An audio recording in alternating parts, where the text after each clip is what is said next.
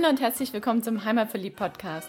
Der Podcast mit den besonderen Tipps für dein Wochenende in Stuttgart, in der Umgebung und auf der Schwäbischen Alb. Hier findest du das Passende zum Abschalten, Kraft tanken, Spaß haben, für Bewegung und Entspannung und Tipps und Tricks, was du alles dafür brauchst. Wir sind Susi und Frank Reiser, deine Hosts für diese Podcast-Episode und wünschen dir viel Spaß beim Reinhören und später beim Aufstöbern des Besonderen.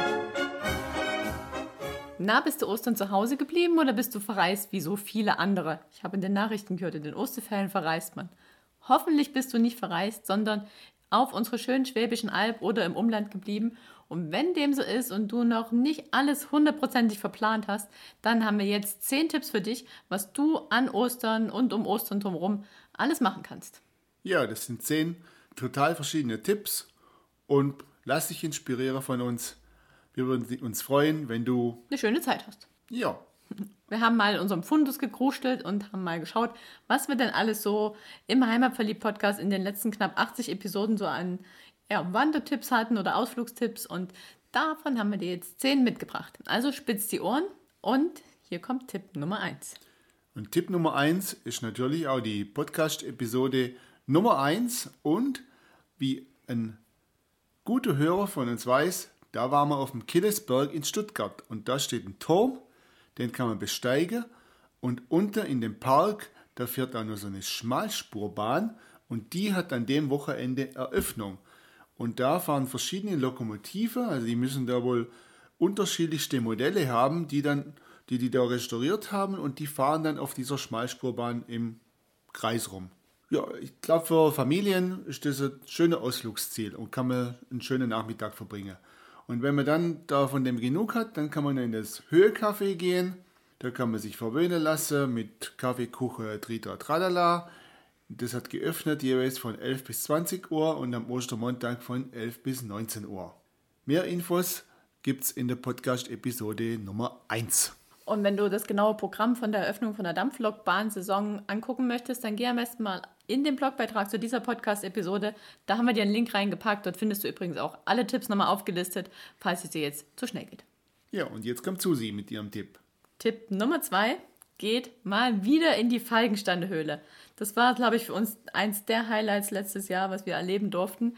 Die Tour mit dem Joe von Coyote Outdoor in die Falkensteinehöhle. Und jetzt hat die Saison endlich wieder angefangen. Der Winter ist rum. Die Fledermäuse haben sich genug ausgeruht. Seit 1. April darf man wieder rein in die Höhle, darf man sie wieder befahren. Und ja, Coyote lässt es sich nicht nehmen, da auch über das Osterwochenende eine Vielzahl an Touren anzubieten. Ich habe mal gezählt, in den vier Tagen haben sie 20 Touren am Start. Davon sind ein paar Bogenschießen, Kurse, aber der Hauptteil sind wirklich Touren in die Falkensteine Das ist die Tour 1 und die Tour 2, die wir gemacht haben, nämlich bis zur Reutlinger Halle, die 500 Meter tief in den Berg rein. Die Tour 3 ist im Angebot. Es gibt Kombitouren mit der Gustav-Jakob-Höhle. Es gibt Höhlentrekking und es gibt sogar einmal die Tour 4, die bis zu 8 Stunden dauert. Also wenn du so richtig Bock auf Abenteuer hast und wenn es dir jetzt zu warm wird bei diesen sommerlichen Temperaturen, dann geh in die Falkensteine Dort kannst du dich auf jeden Fall gut abkühlen und was wir in der Falkensteiner Höhle letztes Jahr erlebt haben und was für Menschen hinter Coyote Outdoor stecken, das kannst du dir in der Podcast-Episode 43 nochmal anhören. Ja, und wir haben ja mit dem Joe von Coyote Outdoor gesprochen. Es also gibt auch noch genügend freie Plätze. Also geht da mal auf die Homepage oder kontaktiere direkt den Joe. Der sagt dir dann, ob wo und was noch frei ist für dich. Ja, und wenn du uns was Gutes tun willst, dann sagst du ihm auch, dass du den Tipp von uns hast. Ich glaube, da lässt er für uns was springen. Ja, der nächste Tipp kommt von dir. Der nächste Tipp ist ein ziemlich flexibler Tipp, weil da kannst du nämlich hinfahren, wo du willst. Natürlich am besten auf der Alp, aber mach's mit deinem Wohnmobil. Die Vanlife-Saison ist ja eröffnet. Wir haben das auch schon gemacht. Schon vor ein paar Wochen haben wir uns mit ein paar Freunden getroffen, die auch einen Van haben. Unser Van ist leider noch nicht so ganz im Betrieb für dieses Jahr. Also Dusche und Wasser und so haben wir noch nicht drin. Aber drin schlafen behindert einem natürlich nicht und man muss auch nicht jeden Tag duschen. Zum Duschen kann man natürlich dann auch einen Campingplatz aufsuchen. Wohnmobilstellplätze gibt es auch, dort gibt es natürlich auch keine Dusche. Aber zur Not tut es natürlich auch mal ein, ein leerstehender Wanderparkplatz. Aber da darf man natürlich nur eine Nacht bleiben, um seine Fahrtüchtigkeit wiederherzustellen. Aber was gibt es Besseres, wenn am nächsten Morgen aufwachen, direkter Sonnenschein ins Bett, ins Wohnmobil rein und dann das Fenster aufmachen, Tisch rausstellen und mit seiner Liebste zu frühstücken. Oh, Einfach super, oder? finde ich auch. So, und jetzt kommt Susi mit dem Tipp Nummer 4. Das ist nämlich ein, einer ihrer liebsten Wanderwege auf der Alp. Den ich leider noch nie gegangen bin. Aber ich habe schon viel drüber gehört.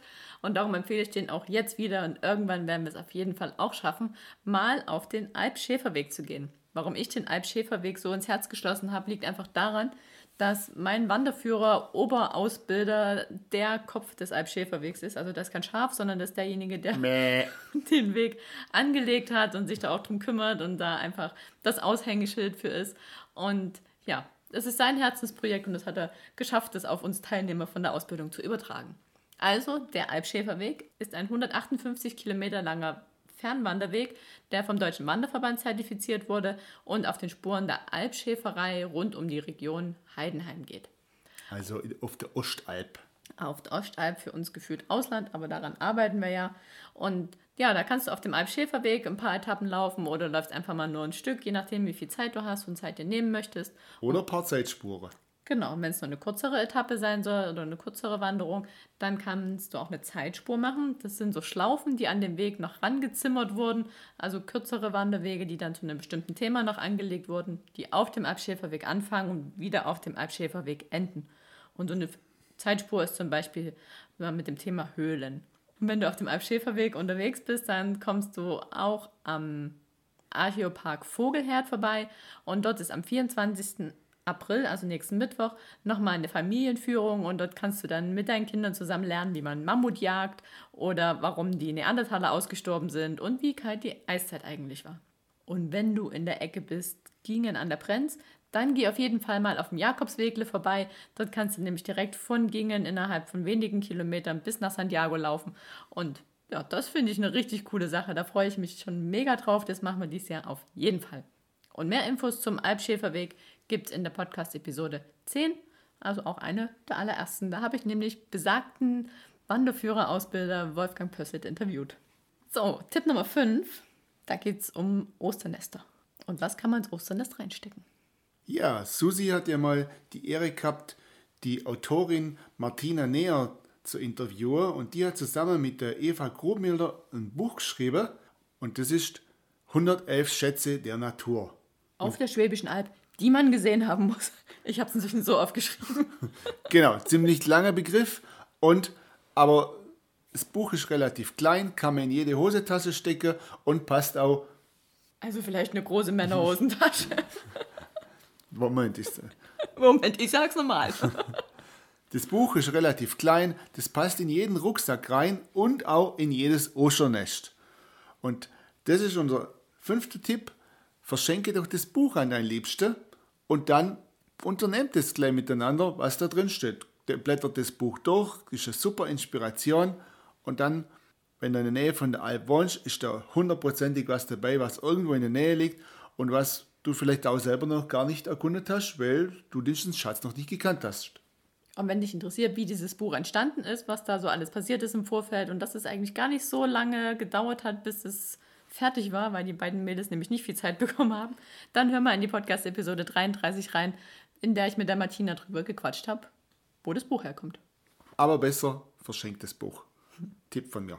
So, und jetzt kommt der Tipp Nummer 6. Da geht es ums Einkehren. Unter anderem, das stimmt. Erstmal geht es ums Parken. Und zwar führt uns die Tour von Tipp Nummer 6 auf den Uhlberg. Und um da geschickt hinzukommen, parkst du am besten am Gasthaus zum Uhlberg, nimmst dann den Fratzenweg auf den Uhlberg hoch bis zum Uhlbergturm, genießt dann dort die Aussicht. Wenn du Glück hast, ist er geöffnet. Also er sollte eigentlich Samstag von 13 bis 18 Uhr und Sonn- und Feiertag von 10 bis 18 Uhr geöffnet sein. Kannst dir dort ein Getränk holen oder was zum Grillen und ja, einfach die Aussicht von da oben genießen. Selbst wenn du nicht auf den Turm vom Schwäbischen Albverein hochkommst, hast du trotzdem eine super Aussicht. Als ich damals da oben war, war er nämlich auch geschlossen. Aber es war auch in der Woche. Also das war auch alles richtig. Und wenn du dann wieder unten bist, wieder zurück am Gasthaus zum Urberg, dann kehr dort auf jeden Fall ein. Die haben einen mega schönen großen Biergarten mit drei großen Kastanien und die haben auch geöffnet, jeden Tag von 11.30 Uhr bis 20.30 Uhr. Also da kannst du dir zum Beispiel jetzt frischen Spargel schmecken lassen oder einfach nur ein kühles Bierchen trinken, je nachdem, worauf du Lust hast.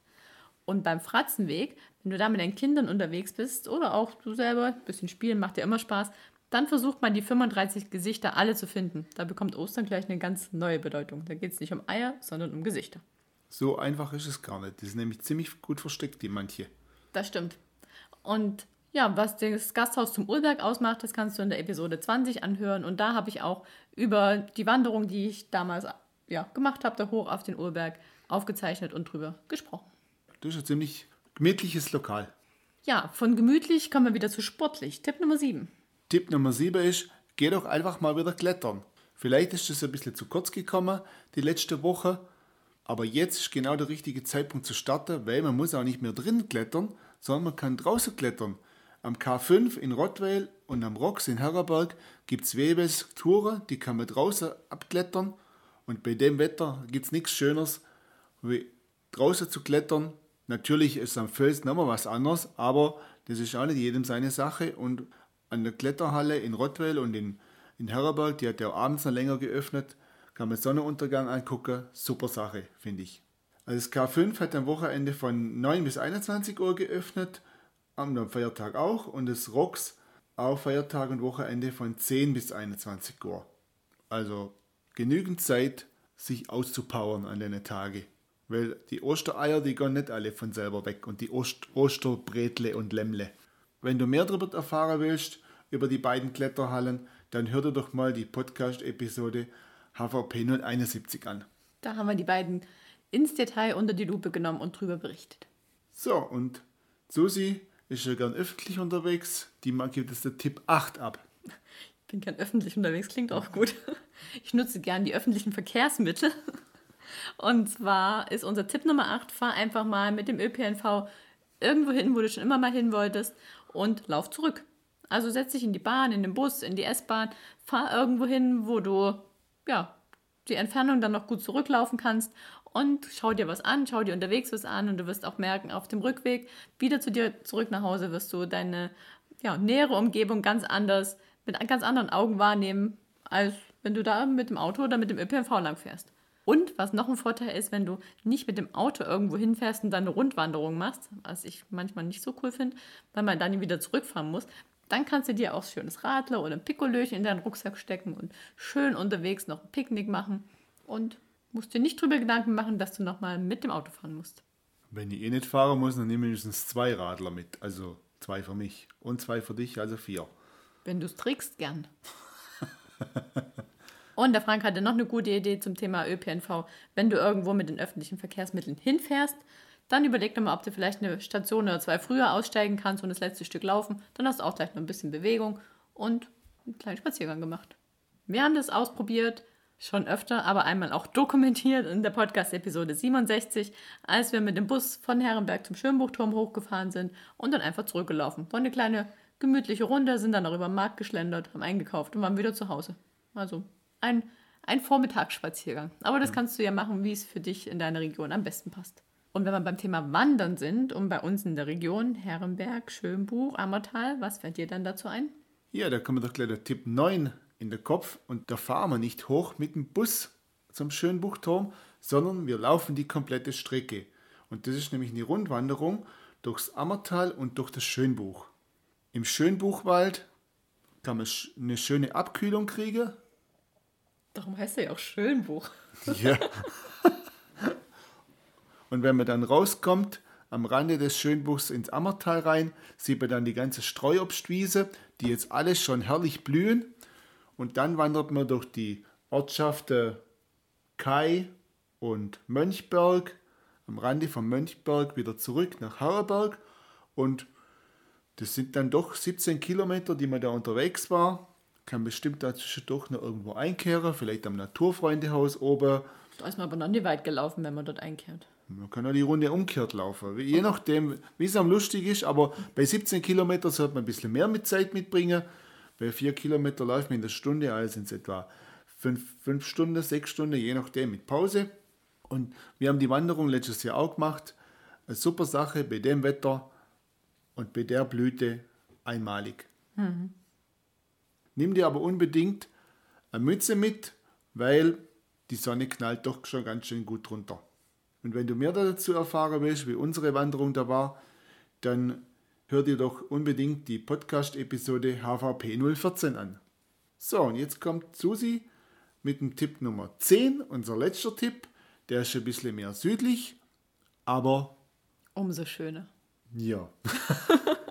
Der führt dich nämlich ins Donautal. Und zwar ist es wieder eine Wanderung, die wir auch letztes Jahr gemacht haben. Und das ist so eine 10 Kilometer Wanderung, die am Berghaus Knopfmacher startet. Dann geht es erstmal schöne Berg runter ins Donautal bis zum Kloster Beuron. Dort ist übrigens auch ein Wohnmobilstellplatz. Also falls du Lust hast, mit deinem Busle dort die Vanlife-Saison zu eröffnen, kannst du es auch machen. Der ist gut besucht, der, der Platz. Also, äh, ich weiß nicht, ob man reservieren kann, aber wo wir mal dort waren, waren einige Plätze gut belegt. Ist ja auch eine schöne Ecke. Und vom Kloster Beuron läufst du dann im Donautal wieder zurück Richtung Knopfmacher Felsen, kommst dann am Jägerhaus vorbei. Das lädt natürlich sehr ein, dort ein Stück Donauwelle zu essen und ein kühles Donauradler zu trinken. Und dann geht es wieder den Berg hoch, wieder zurück bis zum Berghaus Knopfmacher, wo du dann ja auch zur Belohnung noch einkehren kannst. Die haben auch jeden Tag von 11 Uhr ab geöffnet und machen abends zu, wenn keiner mehr da ist. Ich habe nachgefragt, jetzt gesagt, es gibt keine offiziellen Schließzeiten. Wir machen halt einfach zu, wie es der Betrieb erfordert. Ja. Und wenn man, man so viel getrunken hat, dass man nicht mehr weiterfahren kann und hat kein Wohnmobil dabei, dann kann man sogar übernachten immer im, am Knopfmacher Felsen. Und wenn du dazu noch mehr Informationen möchtest, hör dann mal in die Podcast-Episode 18 rein. Da haben wir unsere Tour vom letzten Jahr drin dokumentiert und übrigens auch den Link zur Komoot-Wanderung. Haben wir übrigens bei all den Wanderungen, die wir jetzt genannt haben. Also wenn du in die jeweiligen Blogbeiträge zu den Podcast-Episoden reinklickst, dann findest du auch den Link zu Komoot und kannst die Touren ganz einfach nachwandern. Das ist das Einfachste. Komoot, super dokumentiert und für jeden greifbar Ja. auf seinem Handy. Tolle Sache. Ja, und das waren sie schon, unsere 10 Tipps für Ostern 2019 auf der Schwäbischen Alb und in der Umgebung. Wenn du noch weitere Tipps hast, dann lass sie uns gern wissen, dann packen wir die mit auf Facebook und in unserem Blogbeitrag und überall hin, wo es auch jeder lesen kann. Und wenn du was von diesen 10 Tipps machst, dann würden wir uns mega freuen, wenn du uns da mal eine Nachricht schreibst auf irgendeinem der Kanäle, E-Mail, Facebook, Instagram, als Kommentar unter dem Blogbeitrag und uns deine Meinung und deine Erlebnisse dazu berichtest. Da würden wir uns super drüber freuen. Und worüber wir uns auch sehr freuen würden, ist natürlich eine Rezension auf iTunes. Wir hatten jetzt die Tage mal den Fall, dass wir auf Platz 20 waren in unserer Kategorie. Das war so ein mega Wow-Erlebnis. Das ist jetzt nicht mehr der Fall. Keine Ahnung, was da passiert ist. Wir sind immer so um die, sag mal, um die 100 rum auf Platz 100. Und ja, je mehr Rezensionen wir haben, umso höher rankt uns iTunes und umso mehr Leute finden unseren Podcast, können ihn anhören und können sich in die Schwäbische Alb verlieben. Wir wünschen dir nun schöne Ostern und hab eine schöne Zeit, egal was du machst. Und wenn du was Tolles machst und viel erlebt hast, lass es uns wissen. Und essen so viel Schoki.